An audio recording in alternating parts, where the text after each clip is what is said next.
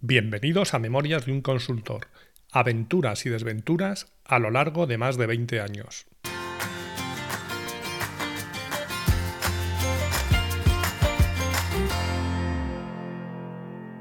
Hola, buenos días, buenas tardes o buenas noches y bienvenidos al episodio 88 de Memorias de un Consultor.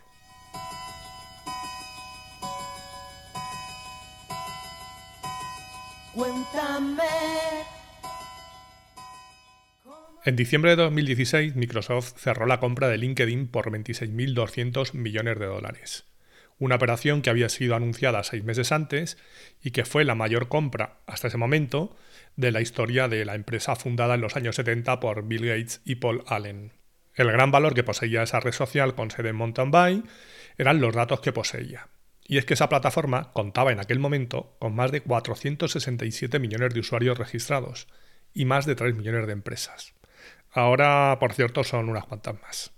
Pese a su juventud, se había fundado el 28 de diciembre de 2002, LinkedIn se había consolidado ya como la red social empresarial más importante del mundo, como una plataforma dedicada a conectar a los trabajadores entre sí y también con las empresas.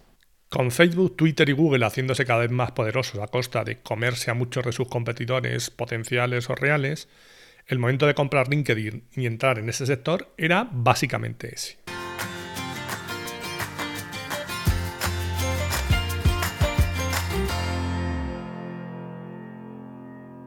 En el episodio anterior nos habíamos quedado en el momento en el que me enteraba de que Zape salía de ZZC. Bueno, no solo yo, todo el mundo. Primero nos lo comunicaron a unos cuantos de manera personal y esa misma tarde se convocó una reunión con toda la plantilla y se hizo oficial con el típico discurso de no eres tú, soy yo, podemos ir como amigos o es lo mejor para todos y cosas de ese tipo. Yo había dado ese paso anteriormente, lo de dejar mi propia empresa, por lo que todas esas cosas me las sabía. Es algo raro, pero ciertamente muchas veces cuando la cosa no funciona es lo mejor, como en todas las relaciones, vamos. Y aquí llevábamos un tiempo en el que estaba claro que la cosa no fluía. Y al igual que una empresa con dos socios, que son distintos pero se complementan, puede funcionar muy bien, cuando esos intereses y visiones son muy muy distintas, eso no va a ningún sitio. Y uno tiene que echarse a un lado. Lo que a mí no me parecía que tenía mucho sentido era lo de querer seguir siendo ZZC. Es decir, una empresa que se había basado en una filosofía concreta de la mano de los dos, de Zipizape, ahora se le quería dar una vuelta de tuerca importante, convertirla en otra cosa, no me preguntéis en qué, y seguir llamándose igual. La verdad es que no lo veía. En cualquier caso, había que darle una oportunidad y ver cómo salía todo eso, aunque me parecía complicado que sobrevivieran el uno sin el otro. Es como si se separaran Mortadelo y Filemón, Batman y Robin u Ortega y Gasset. Recuerdo que tomamos algo después del comunicado oficial y Zape en un momento dado dijo, es que yo, la verdad, por mucho media que haya hecho, no valgo para llevar una empresa de casi 300 personas. Y no es que no valiera, que eso podríamos discutirlo, es que directamente no le apetecía.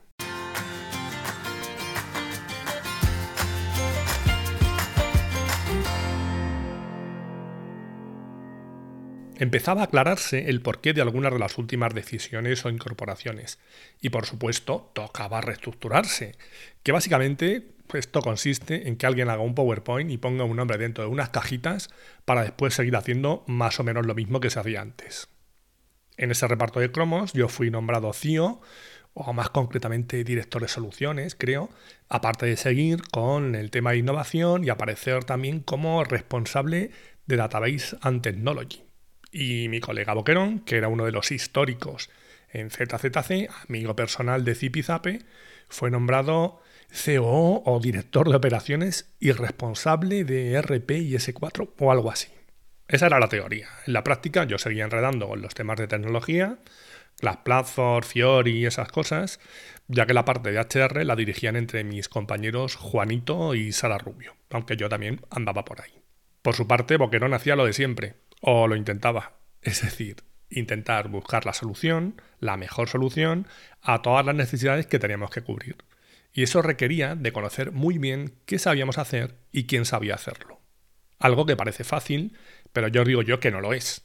Puede ser fácil si tienes una cabeza privilegiada y has estado ahí desde el principio. Eso te da la posibilidad de conocer bien a todo el mundo con sus virtudes y sus defectos. Porque las personas somos así, y en este negocio no olvidemos que trabajamos con personas, no con máquinas. Es decir, si yo fabrico tornillos en un proceso industrial, se me rompe una pieza en una máquina, la cambio y sigo fabricando tornillos. En consultoría la cosa no va así, por mucho que algunos no quisieran o no quieran entenderlo. Cuanto más grande es una empresa, hablo de consultoras y clientes, más separada está la parte comercial de la parte operativa. Y eso lleva a que muchas veces se vendan o se compren cosas que no tienen mucho sentido. En una empresa o consultora más pequeña esto es más complicado, ya que si hablamos de una consultora, por ejemplo, puede que alguien que ha estado involucrado en el proceso de venta tenga que participar en el proyecto de implantación, por lo que ya se cuidará mucho de no prometer imposibles. Para mí esa es una gran ventaja de trabajar con consultoras más pequeñas, aparte de un mayor nivel de especialización en las soluciones técnicas en la mayoría de los casos. No me van a vender muchas motos, o si lo hacen, estas no serán de mucha cilindrada.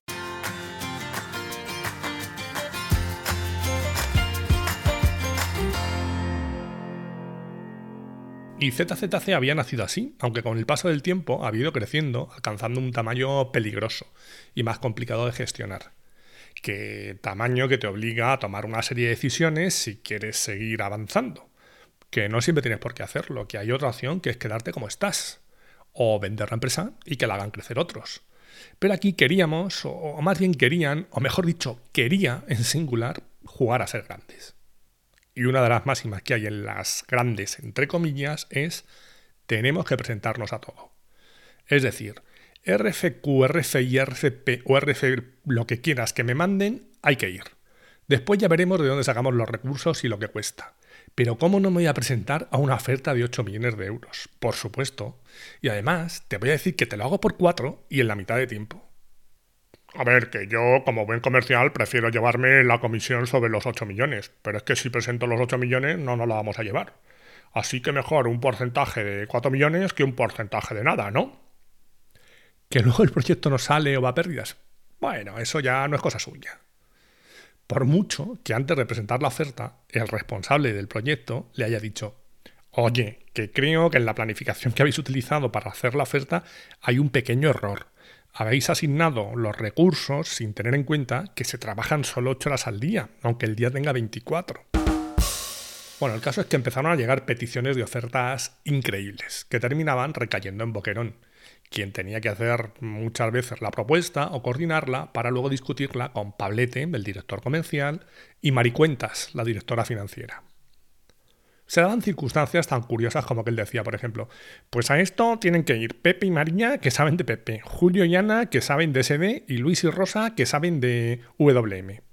Y Pablete le decía, muy caro, no nos salen las cuentas, ¿por qué no valen la mitad de consultores? O Maricuentas le decía, ¿y por qué en lugar de esos seis que tienen unos salarios muy altos y ya están en otros proyectos, no mandamos a los cuatro que tenemos parados en la oficina? Es decir, uno hablaba de personas y los otros hablaban de tornillos, lo que hacía complicado entenderse.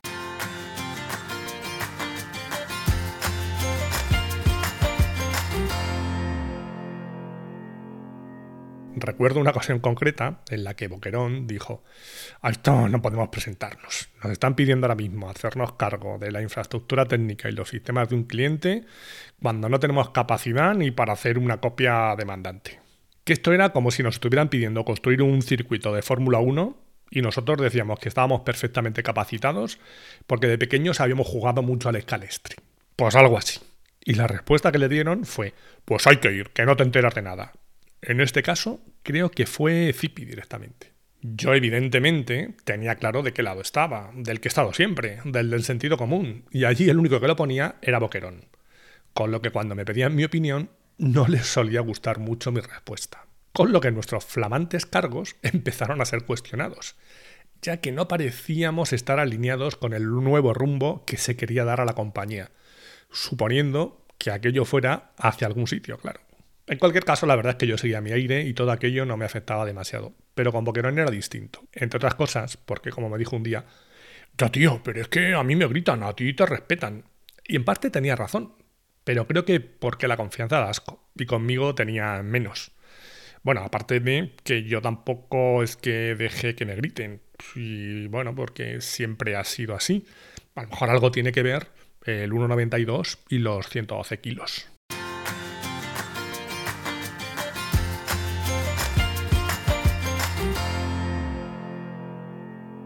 Además, en medio de todo este lío se iban produciendo salidas continuas de varios pesos pesados. Unos que llevaban mucho tiempo, como Nacho Solo, otros que llevaban menos pero eran responsables de área, como los que quedaban del equipo de Rubén Álamo, o gente especialmente brillante como Migueli o Edwin, muy valorados en todos sus clientes y por su equipo. Ah, y alguien que llevaba poco tiempo, pero de gran valor, aunque totalmente desaprovechado, Lenin. Cuando Zip y Zape me comentaron que Lenin se incorporaba a ZZC, una vez cerrada la incorporación, por supuesto, recuerdo que les dije, no sé muy bien para qué, pero me parece bien.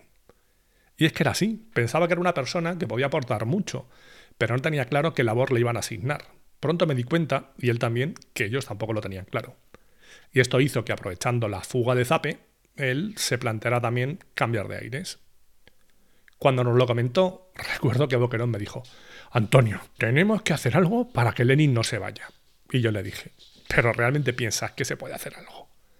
Era una decisión que tenía toda la lógica del mundo, y para mí no tenía ningún sentido del mundo discutirla, por mucho que no me gustara. Bueno, realmente no es que no me gustara o que me dejara de gustar.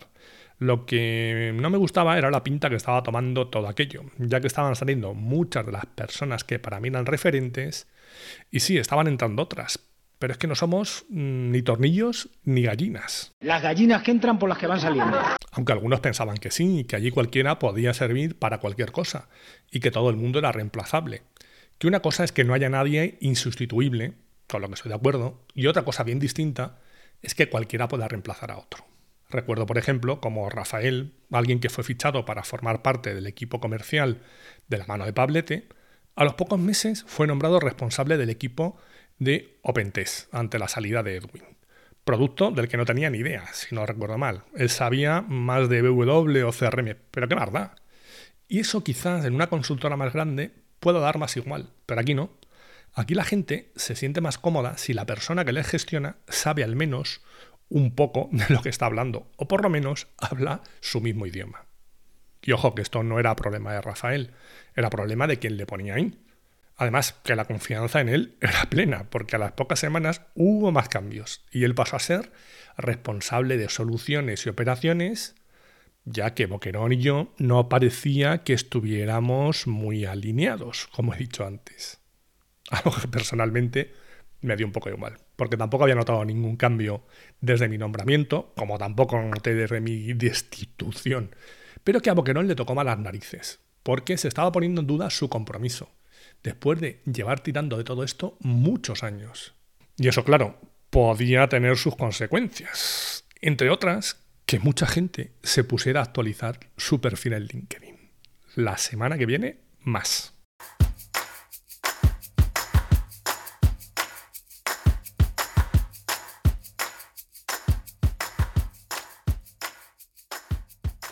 Tres cosas que aprendí de las situaciones que os acabo de contar. Uno, no puedes cambiar la esencia de algo. Dos, las personas no somos máquinas, ni gallinas. Y tres, no todos valemos para todo.